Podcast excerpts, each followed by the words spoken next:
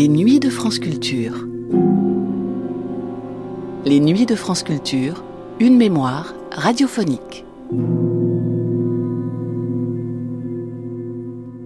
En 1966, Jacques Lacan publiait écrit un livre qui rassemblait des textes, articles, études, publiés d'une manière dispersée sur une quarantaine d'années.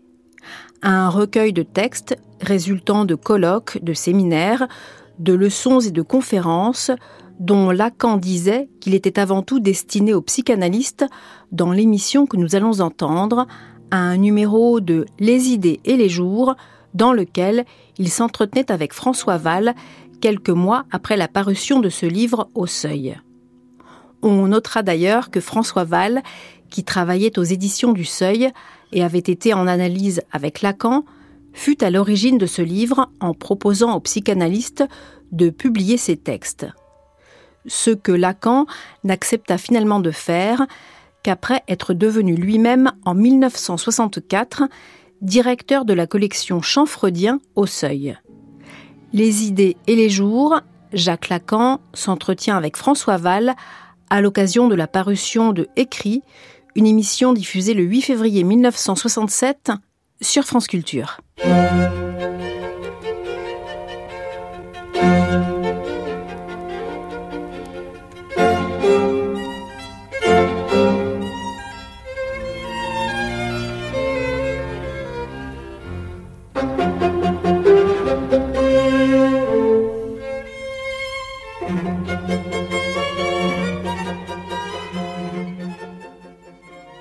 Pierre Cipriot vous présente 10 ans de création philosophique.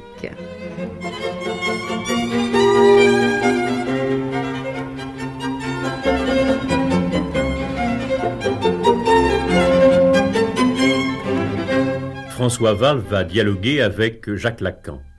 Jacques Lacan a publié au mois de novembre aux éditions du Seuil sous le titre Écrit un livre de 800 pages, livre qui reprend l'ensemble de ses textes sur la psychanalyse dispersés dans des revues spécialisées. Les mots et les choses, pour reprendre encore une fois le titre du livre de Michel Foucault, par la psychanalyse on saisit sur le vif le difficile cadrage de la conscience et du monde. D'abord parce que selon la psychanalyse, l'individu se dérobe à lui-même, mais aussi parce que sa relation à un univers de règles et d'institutions dans lequel il doit s'insérer, cette relation est forcée, donc faussée.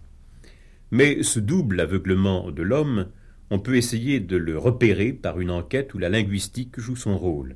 Et cette enquête peut indiquer aux psychanalystes l'étendue du mystère humain et ce qui l'organise radicalement. Je n'ai publié ce recueil de mes écrits euh, que pour rendre euh, maniable un certain procès constructif à ceux-là qui l'intéressent. Il ne s'adresse pas aux philosophes, quoique écrit en un langage euh, qui est de tout à chacun qui a une formation classique. Chacun de ces écrits est fait pour les praticiens de la plus difficile des pratiques, laquelle exige une discipline de la pensée encore fort mal réalisée. C'est la psychanalyse, vous l'avez dit, euh, dont il s'agit. Que le livre s'adresse seulement aux psychanalystes, qu'il s'adresse à eux, c'est certain, qu'il s'adresse seulement aux psychanalystes, euh, on y reviendra peut-être tout à l'heure. Il y a donc ce premier temps de votre rapport, même votre rapport, qui est euh, la dénonciation de la captation par l'imaginaire. Et puis, on peut grouper autour de ce texte, en un certain sens historique, qu'est le rapport de Rome de 53, sauf erreur, et puis euh, de textes comme la fameuse analyse sur la lettre volée, on peut décrire autour de cela un second type d'études par lesquelles la psychanalyse s'est greffée sur le mouvement qu'on dit structuraliste. Il s'agit ici de tout ce qui est euh, départ dans le fait que l'analyse est thérapie par le discours, par le langage, et euh, de tout ce qui définit dans votre enseignement l'inconscient par le discours, très exactement, le discours de l'autre. C'est donc le thème de l'autre qui surgit ici. Oui. Le discours de l'autre, C'est un thème de mon enseignement. Il faut ici écrire l'autre avec un grand A, car ainsi se distingue un ordre d'altérité mal distingué de ce que communément on appelle, euh, en tant qu'existence qui s'impose plus ou moins à notre reconnaissance, euh, voire à notre assentiment, ressentiment, disons, le semblable, le semblable réel, si tant est qu'il faille le distinguer de l'image de tout à l'heure. Eh bien l'autre, avec un grand A, c'est la scène de la parole, en tant qu'elle se pose toujours en position tierce entre deux sujets. Ceci seulement d'introduire la dimension de la vérité, laquelle est rendue en quelque sorte sensible sous le signe inversé du mensonge. Mais ceci n'est qu'approche. Si j'invoque cet autre, c'est pour y fonder la formule que le discours, mettons entre parenthèses, de l'homme est le discours de l'autre. Qu'est-ce à dire? Cet autre n'est pas un être. Justement, c'est qu'il s'agit là de situer la place possible et de sa nature inaccessible de l'inconscient. Car l'inconscient est un discours à sa manière, bien sûr, mais parfaitement reconnaissable à sa structure, qui est celle même du langage. Et nous voici dans la linguistique, et en effet, seule cette discipline, qui heureusement est une science si bien établie en ses principes qu'on a pu la qualifier dans le champ dit humain de science pilote, qu'elle fournit des concepts appropriés à rendre compte fort proprement des mécanismes de l'inconscient. Ceci peut surprendre du dehors, qu'on sache seulement un trait qui le confirme. La linguistique, au sens moderne, n'était pas constituée au temps de Freud. Ce que Freud décrit pourtant s'articule de façon parfaitement lisible comme mécanisme linguistique, au pluriel. C'est fort joli, n'est-il pas vrai? Pour faire entendre ceci qui est basal, il faut combattre de grands préjugés. Mais on peut les ramener à un préjugé simple. Confondre l'inconscient avec l'instinct. Instinct de vie, instinct de mort. Voir toute une école se battre avec ces registres dérisoires, au reste même pas maniables sous de telles rubriques.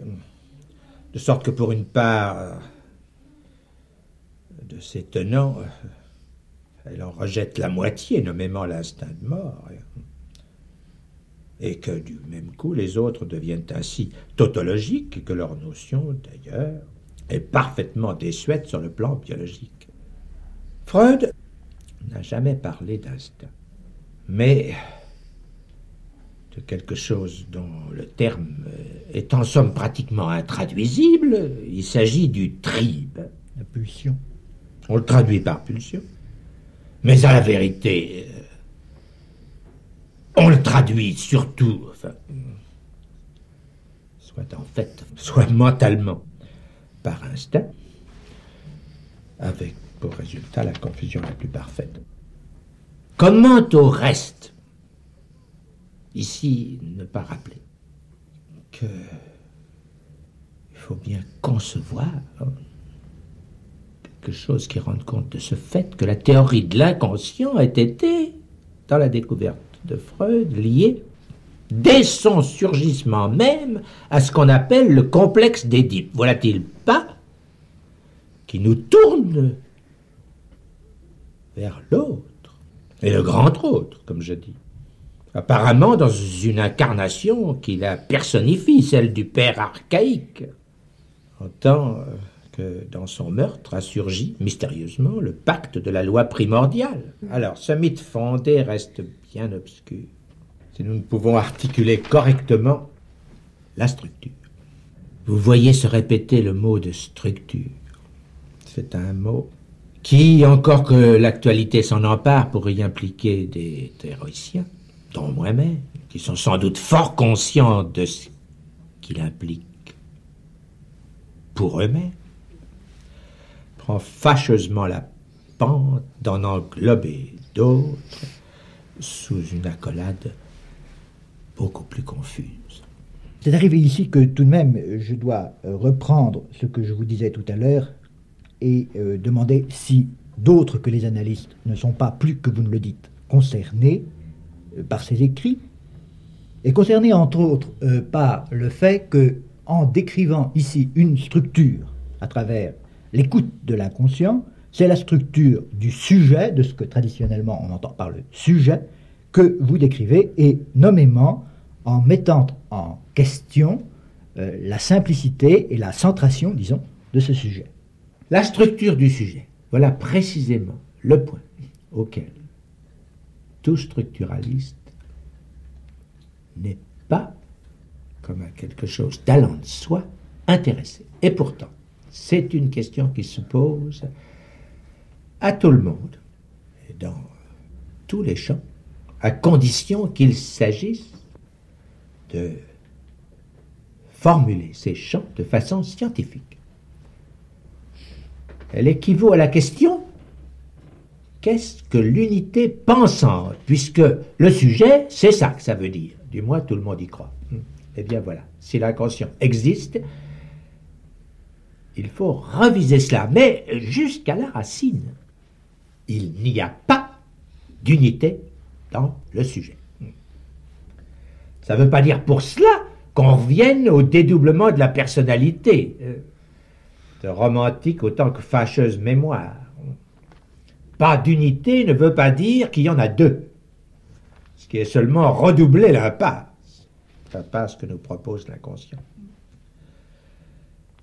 Il y a des gens qui se feraient volontiers à l'idée d'installer on a quelque part qu'ils tiennent pour le psychisme toute une petite population d'unité.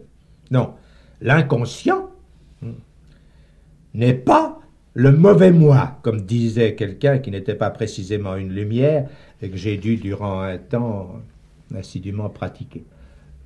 Le problème est un tout petit peu plus compliqué. Il est lié à la structure de la répétition,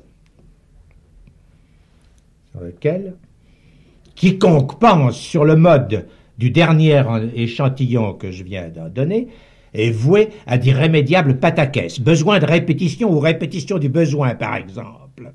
La répétition, ce phénomène fondamental de l'inconscient, si fondamental qu'il n'en est peut-être le plus fondamental, est ramené au retour de la colique du matin. Que par exemple, il faille recourir on se déduit aux plus récentes acquisitions de la logique, c'est ce qui est de nature à nous montrer que cette logique n'est pas du tout une science retardataire, ce qui est fort heureux, si elle s'avère être elle-même une science fondamentale. Mais il faut dire hmm, les irrégularités de son développement dans l'histoire, solidaires des aveuglements qui se manifestent encore dans notre temps dans l'appréciation des temps, positif de ce développement manifeste bien qu'il y a là un domaine où les résistances de toute espèce se manifestent, qui pour n'être pas du tout référable à, ce fourre-tout qu'on appelle l'affectif, ramène la question de ce qu'il en est vraiment de la résistance, et que c'est dans la structure c'est-à-dire dans quelque chose qui a l'avantage d'être analysable, qu'il faut peut-être en trouver la racine. Bien entendu, mis ici en cause que la prétention théoricienne, qui certes prend toute son incidence quand il s'agit de former des analystes. Ceci laisse de côté, le public se rassure, le thérapeute. L'équilibre se maintient. C'est la seule forme euh, dont le chant s'ordonne dans la pratique, qui, elle, de toute façon, ne connaît que la parole. Assez autonome sonne toute de la pensée du praticien, que guide son tact et son sens clinique, mais aussi bien euh, les buts heureusement limités qu'il s'agit de remplir soulagement d'une situation pathogène, par exemple, ou résolution locale d'un symptôme. La question, posée au niveau où nous la posons, intéresse pourtant la transmission et surtout le progrès de cette pratique. Mais on le sent, pas seulement elle.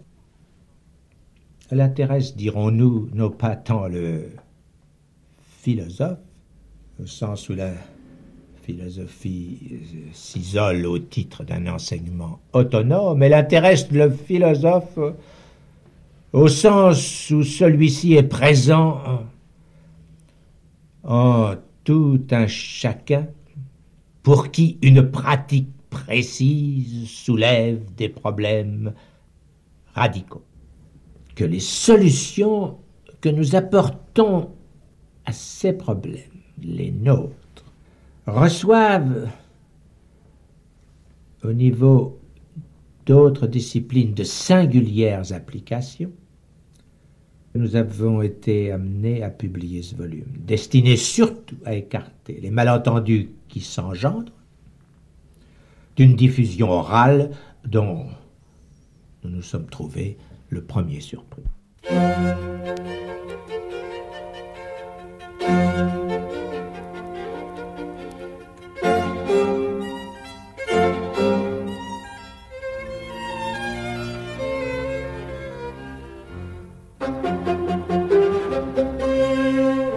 Jacques Lacan s'entretenait avec François Val à l'occasion de la parution de Écrit dans Les idées et les jours, une émission diffusée le 8 février 1967 sur France Culture.